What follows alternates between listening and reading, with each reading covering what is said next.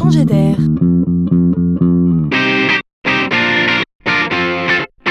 C'est la chronique de Laurent Collen. S'il est une personne dont il ne faudra plus se moquer, c'est bien du douanier. Le douanier se voit transformé.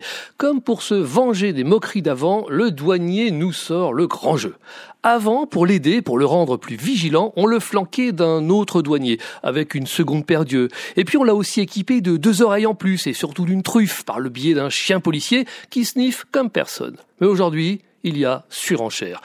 Le douanier se voit épaulé par un collègue du genre premier de la classe avec des grosses lunettes en forme d'écran et une raie sur le côté bien peignée. Le collègue en question est un garde-frontière numérique, doté d'une intelligence artificielle sans pareil.